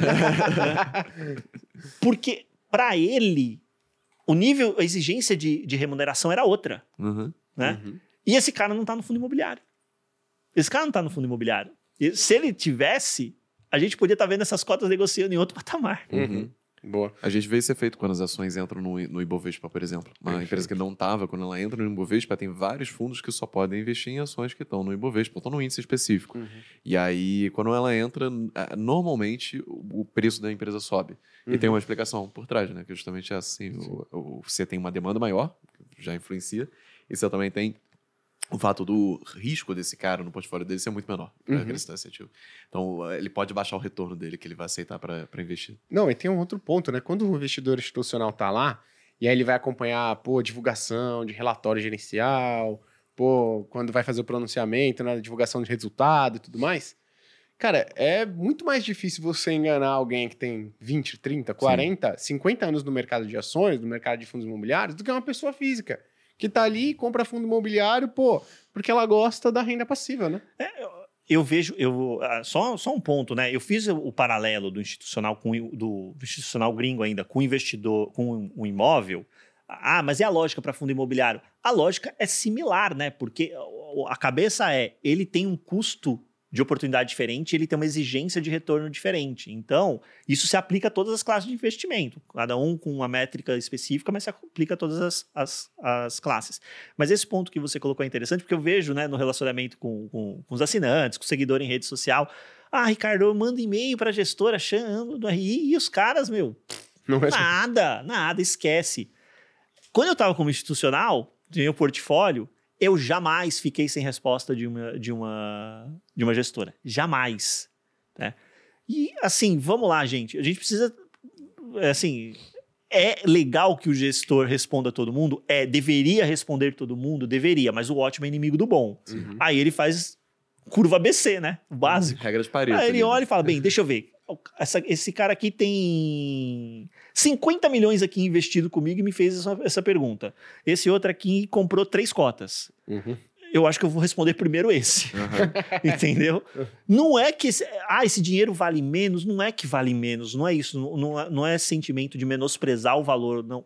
Mas, pô, o, o tempo desse gestor é, também é escasso, ele precisa, aí na cabeça dele a otimização é responder primeiro este, este investidor.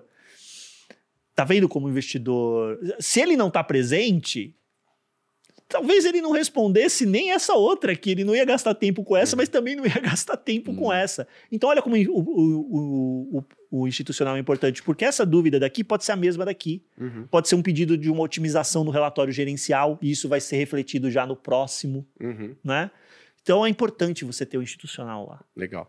Ô, Ricardo, acho que foi alguém aqui perguntou, né? Ah, o Leandro Azevedo, ele perguntou aqui, seu xará. Ah, por que, que escolher fundos imobiliários ao invés de empresas que pagam dividendos? Então eu imagino que ele esteja falando, né, pô, para montar uma carteira de dividendos, o que é, na verdade, até uma pergunta que é o contrário do que normalmente chega, porque a pessoa fala, ah, eu quero uma carteira de renda passiva mensal. Ela investe 100% em fundos imobiliários, né? Só que aí tem as pessoas que falam: ah, eu não quero uma renda passiva mensal agora, eu não cheguei na fase de usufruto do meu patrimônio acumulado, né? Eu ainda estou acumulando patrimônio. Logo, não vou investir em fundo imobiliário. Por quê? Porque o fundo imobiliário é para receber renda passiva mensal. Não é para ganhar dinheiro de verdade. Se eu quero ganhar dinheiro de verdade, eu vou em ações, vou em título de renda fixa de longo prazo. Dá para ganhar dinheiro em fundo imobiliário quem está visando ganho de patrimônio, porque até agora a gente não deixou rico. isso claro. É, quer, quer aumentar patrimônio, pô. Vamos lá. É, o retorno de ganho de capital existe no fundo imobiliário. Ele é mais forte em determinados segmentos, então não espere ganho de capital vultuoso no mercado minimamente eficiente ah, em fundo de papel. Fundo Uhum. de papel ele é mais gerador de renda passiva mesmo. Em tijolo e FOF dá para você fazendo stock picking certinho, sim trazer ganho de capital, mas a própria regra do fundo imobiliário ele limita a capacidade do gestor de trazer esse ganho de capital com mais força, porque ele já é obrigado a pegar 95% do lucro caixa Uhum. dele e sair distribuindo em dividendo. Uhum, Então ele não consegue retroalimentar esse negócio que está se valorizando. uhum. né? Ele tem que distribuir aquilo como dividendo. né? Por isso que eu digo que é um combo. Não é só um produto de renda passiva, mas não é um produto para você ficar focado exclusivamente em ganho de capital. Você- quando você avaliar o retorno, você tem que avaliar o retorno combinado dessas duas estratégias. Mas dá? Dá.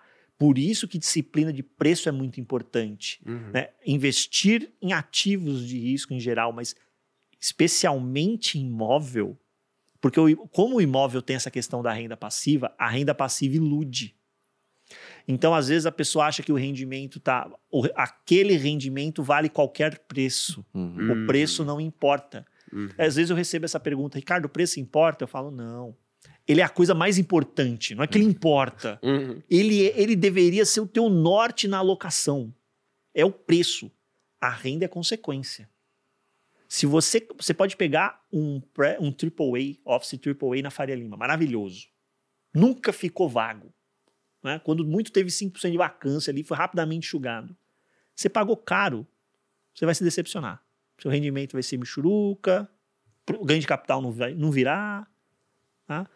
Em compensação, você pegar um, um prédio B, né, ali em Itaim, Uhum. comprou bem, pô, você vai ter um rendimento legal, vai se valorizar ao longo do tempo, tá vendo? Num ativo pior, eu consegui mais retorno. Por quê? Porque eu comprei bem. Uhum. Comprar no preço certo é mais importante do que ficar olhando, ah, esse cara rende 1% ao mês, esse rende 1,10% ao mês. Aham. É comprar no preço certo. Perfeito.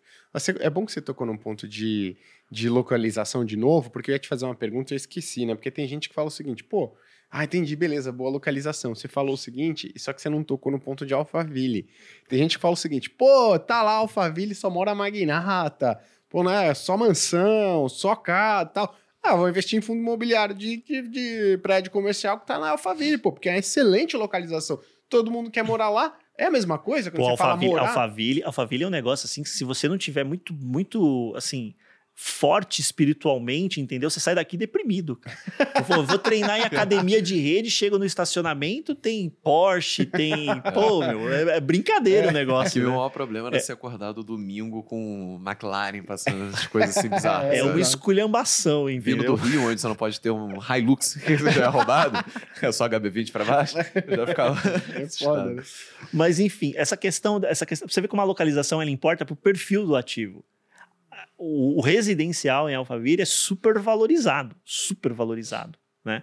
Mas o comercial, você tem é uma região que vacância altíssima, é difícil de alugar e o preço de locação pequenininho, né? Por quê? Porque como a vacância dói duas vezes, por que a vacância dói duas vezes? Porque parou de entrar no meu bolso, onde eu tenho computo as minhas receitas, e tá sangrando no meu bolso das despesas, porque eu tô Uhum. pagando IPTU e tô pagando condomínio da área vaga, o proprietário. Né? Então o que, que o pessoal fala? Para pelo menos parar de sangrar aqui o bolso das despesas, pô, aluga aí a qualquer preço, aluga pelo amor de Deus. Aí você vê aqui em Alphaville algumas situações parecidas com que com aquela região que eu citei, da Marginal Pinheiros ali, Santa Marta. 30, 40, 50 reais o metro quadrado de escritório. O custo que você tem para erguer um escritório por metro quadrado é muito maior do que o custo que você tem para erguer um condomínio logístico. Em bons condomínios logísticos, você já encontra aí 30 reais por metro quadrado, alguns até mais perto de 40, é mais difícil, bem específico, mas tem. Aí você fala, pô, escritório nesse preço. Então, a Alphaville tem essa característica: vacância alta, preço de locação baixo, e mesmo com locação baixa, não aluga tudo. Por quê? Porque às vezes, não- e aqui essa situação, não tem demanda para isso. Uhum. Não tem demanda, porque não é só o escritório. Pô, o escritório é triple A, bonito, Ricardo. O aluguel barato. O dono Então. É, cadê o transporte público do lado para os trabalhadores chegarem Aham. aqui? Cadê um desenvolvimento de aquilo que a gente chama de amenities, né? Da- da- das coisas que estão na proximidade. Você ter é, restaurante, né? com, com preços para os mais diversos públicos, Aham. serviços em geral que você precisa ali no seu dia a dia. Será que tem? Está atendido nessa região? Transporte, principalmente. Transporte, é Transporte, crucial. Né? É, Então, é importante você avaliar a localização sob esse aspecto. Não apenas, ah, o, o- o ativo tá, tá numa determinada região, tá, mas como é que é o, o, o entorno? O, o micro da região às vezes importa. Você pega a Chucre Zaidan, por exemplo, é uma região que o pessoal às vezes critica, eh, fica ali perto do shopping Morumbi, Uhum. né? Para quem é de São Paulo, só para localizar. O pessoal fala, ah, a vacância tá alta.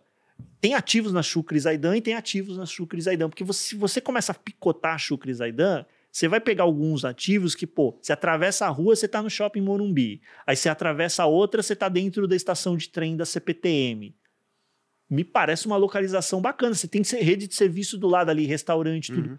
Esse ativo, apesar de estar numa região mais difícil, e tudo bem, não vai conseguir capturar preço na velocidade absurda, mas ele está melhor posicionado dentro da Chucre Zaidan do que outros ativos que estão lá, mas não estão atravessando a rua de um shopping center, Uhum. atravessando a rua de uma estação de trem. E isso faz diferença. Boa. Dentro da logística, por exemplo, às vezes você separa dois galpões por dois quilômetros. Aí você fala, pô, Ricardo, caminhão rodar dois quilômetros a mais, meu. Uhum. Pelo amor de Deus. É, Tem um Paulo. pedágio no meio. Tem um pedágio no meio.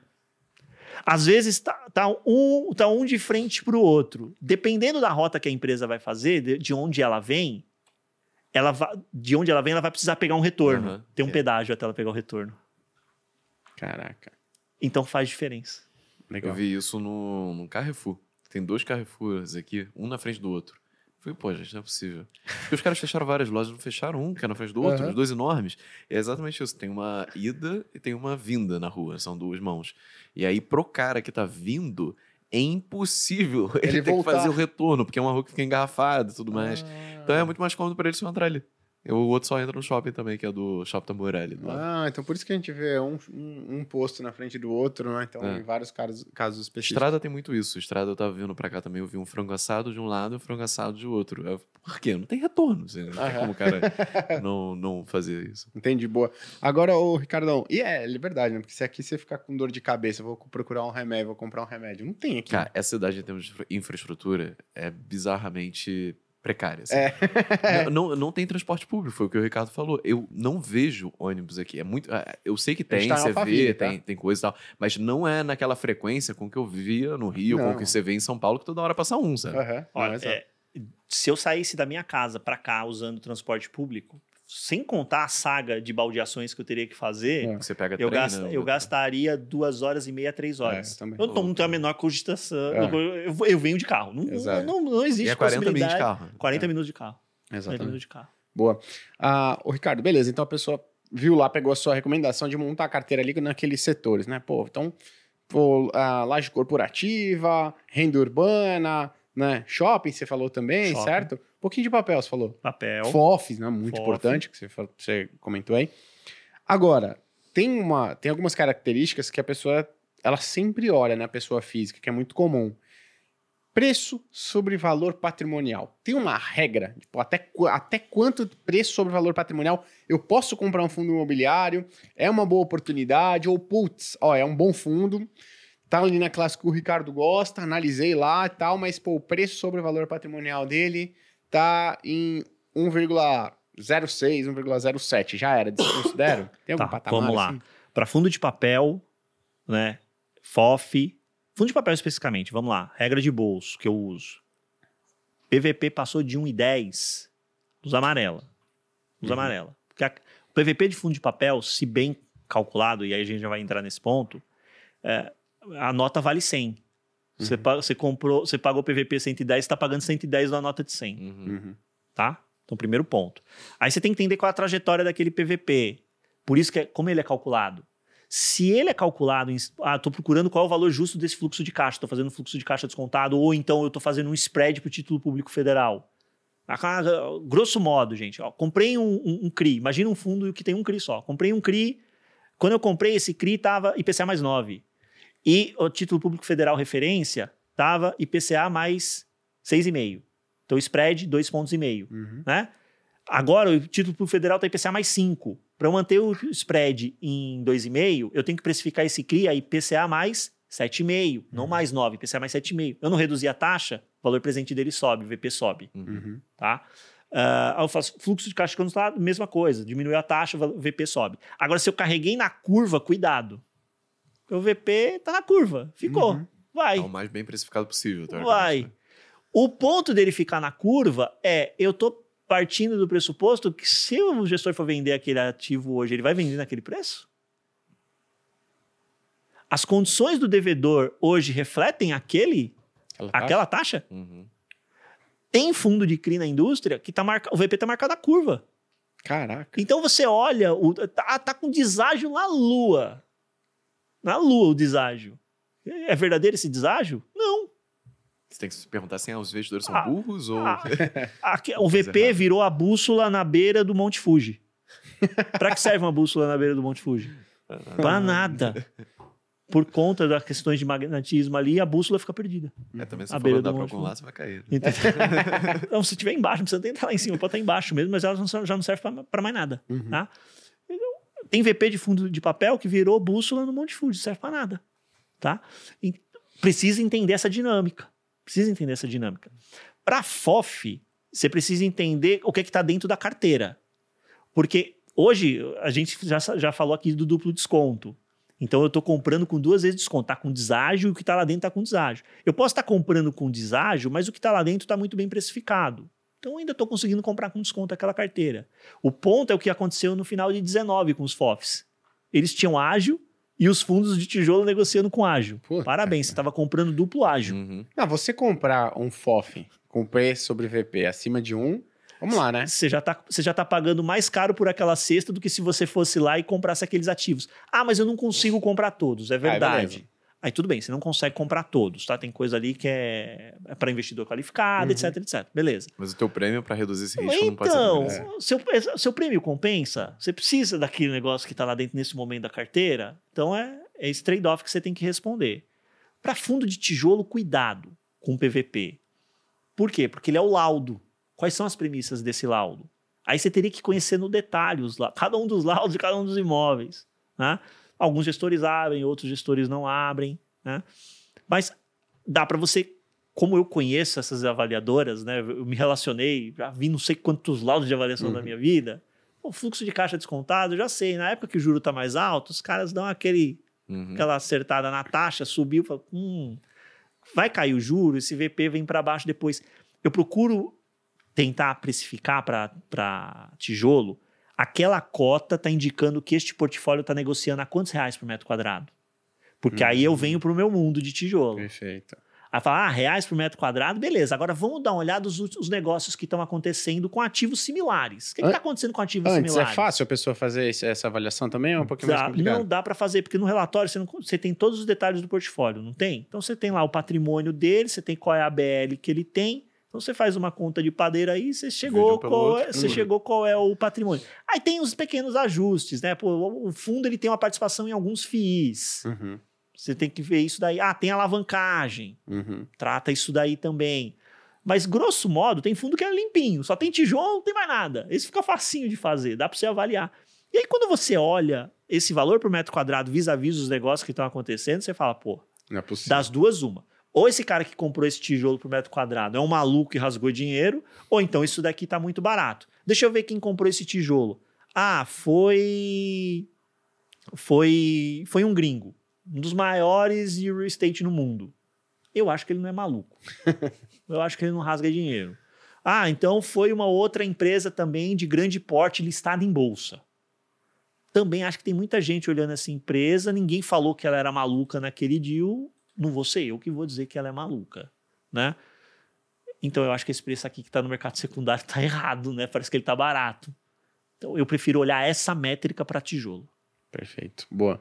Agora que eu tenho outro ponto, né? A gente tem falado do, do mais. Do, do- falando do P sobre VP, mas tem também o dividend yield, Ah, um clássico. né? Esse é o clássico. A pessoa toma toda a decisão dela de investimento muito bem sofisticada, essa análise, ela fala: pagou o dividend yield acima de 10, acima de 11, é lá mesmo que eu vou. E coloca o dinheiro no que paga um dividend yield maior. E eu ainda tô vendo um fenômeno em que, se você não for burro e pensar assim, ela questiona por que você não tá sendo burro também. É. Tipo, eu tenho que pensar assim também, pô. É, é, isso é interessante que ó, eu, antes de, de vir para cá, olhei, eu recebi uma resposta de um, de um seguidor que eu respondi. Ah, eu respondi uma pergunta: o que, que você acha desses rankings de dividend yield de PVP? Veio a pergunta no meu Instagram. E eu falei um completo desserviço para a indústria, uma inutilidade. Né? Quem coloca esse tipo de coisa? Maravilha, tá ganhando engajamento porque é bonitinha, a tabela é bonitinha Facinho de fazer, né? Exato, ganha um monte de like, ganha comentário, engajamento. Pô, se a rede social tá bombando, então ainda consegue ali uma publi, né? Faz um É. troco, né? Ah, e pro investidor que seguiu aquilo, coitado, só perdeu dinheiro. É. Só perdeu dinheiro. E esse seguidor, ele relatou exatamente isso. Ele falou, Ricardo, eu comecei a investir há um ano, fui nisso e só perdi dinheiro, Uhum. né? É passado. Você tá olhando pro retrovisor. Se fosse fácil assim, tava todo mundo rico. Exato, o ranking é retrovisor. O, di- o ranking de dividend yield é retrovisor, já foi. Quem, não tem a menor garantia de que vai ser daqui para frente. né? Hoje, por exemplo, eu, sol, eu solto uma, uma newsletter para o mercado em que eu adianto essas questões envolvendo rendimento de fundo de papel com IPCA, para já preparar o espírito da turma de vai cair o rendimento. Uhum. E nem por isso ele deixa de ser importante do teu portfólio. Hum. Mas já para por quê? Porque a turma vai olhar o rendimento de 12 meses acumulado até agora e acha é, é disso daqui para sempre. Uhum. E não é, é passado. Você tem que avaliar o que, que vai acontecer. Aí, ah, o IPCA daqui a 12 meses vai ser o- igual dos últimos 12 meses? Olha, tem um monte de economistas aí, turma PHD, com um monte de analista e ferramenta, dizendo que não. Eu não vou ser maluco de contestar esse pessoal, Uhum. né? Então existe uma, uma probabilidade grande deles estarem certos, né? Não no número específico, mas na direção. Então já sei que vai cair. Isso quer dizer que é para eu vender todos os meus fundos de papel de, atrelado a IPCA? Não. ele continua sendo importante no teu portfólio, mas é ter esse, essa, essa visão do que vai acontecer. O ranking só mostrou passado. Que legal, pagou bem, delícia, surfei, mas a consciência de que aquilo é história. Para frente é outra coisa. Perfeito. Boa. Boa. Você vai fazer alguma pergunta? Não. Não. Não? Boa. Ricardão, se o pessoal. Tem mais alguma consideração sobre o, o que a pessoa deve olhar e tudo mais antes de investir em FIIs? Ah, Acho que o- o- a mensagem importante é você ter disciplina em onde você quer chegar. Então, você ter aquela, aquele direcional dos ativos que eu quero na minha carteira. São esses os ativos, esses os percentuais. Aprenda a curtir a jornada, porque às vezes a pessoa ela tem isso e ela quer que o aporte dela no mês seguinte já resolva essa situação. Uhum. Aí tem lá 15 fundos na carteira, por exemplo. Aí ela fala, pô, mas não vou conseguir comprar os 15 no próximo mês. E? Né? Eu adoro fazer corrida de rua, mas eu primeiro engatinhei, depois eu andei, para depois começar, correr, entendeu? Então é uma jornada, tá? Você vai aprendendo, né? Você vai construindo. Mas é importante você saber que você quer os 15 Uhum. para você ir direcionando seus aportes para saber onde você quer chegar. Disciplina de preço, eu citei aqui, comprar no preço correto é muito importante. Então, tá, beleza, ó, esse fundo eu vou comprar até esse patamar de preço. Se passou é para vender? Não. Só se ele perdeu o fundamento, mudou a Uhum. história, você só para de comprar. Ah, mas vai descalibrar o percentual. E né, vai flutuar, normal, depois você vai reavaliar, pode ser que você diminua o percentual, enfim. Tá? Então, tenha um plano de investimento. Saiba onde você quer chegar. E porque dessa forma você vai ser um, um trader, vai seguir só operar em cima desse plano e aí você tira essas angústias de ah, qual é a bola da vez? Ah, devo vender fundo de papel? Ah, devo só ter tijolo? Segue o teu plano de investimento. Show. Boa. Ricardão, se o pessoal quiser te encontrar nas redes sociais, Vambora, ricardo.fiz lá no Instagram, bora. boa. Se você quiser me encontrar nas redes sociais, no Instagram é gui.cadonhoto. Agora estamos verificados, hein? Tamo verificado, Caraca, porra. Depois pô, de muito agora- tempo, eu desafiei o Zuckerberg para um jiu-jitsu. Jiu-jitsu, né? Boa, então, gui.cadonhoto no Instagram, no YouTube da Speech ou no canal da Finclass. Meu Leandro.varos no Instagram e Volts no Twitter. Show. Então, muito obrigado pela audiência, Ricardo. Obrigado pela presença aí. Foi muito esclarecedor. O pessoal gostou pra caramba aqui. Muita gente já assistiu sua aula na Finclass, já acompanha você nas redes sociais. Então, aqui você tem uma legião de fãs e tá criando outra aí, tá eu certo? agradeço o convite, foi uma maravilha. Boa. Obrigado, pessoal. Um abraço. Até a próxima. Tchau, tchau. Tchau, tchau.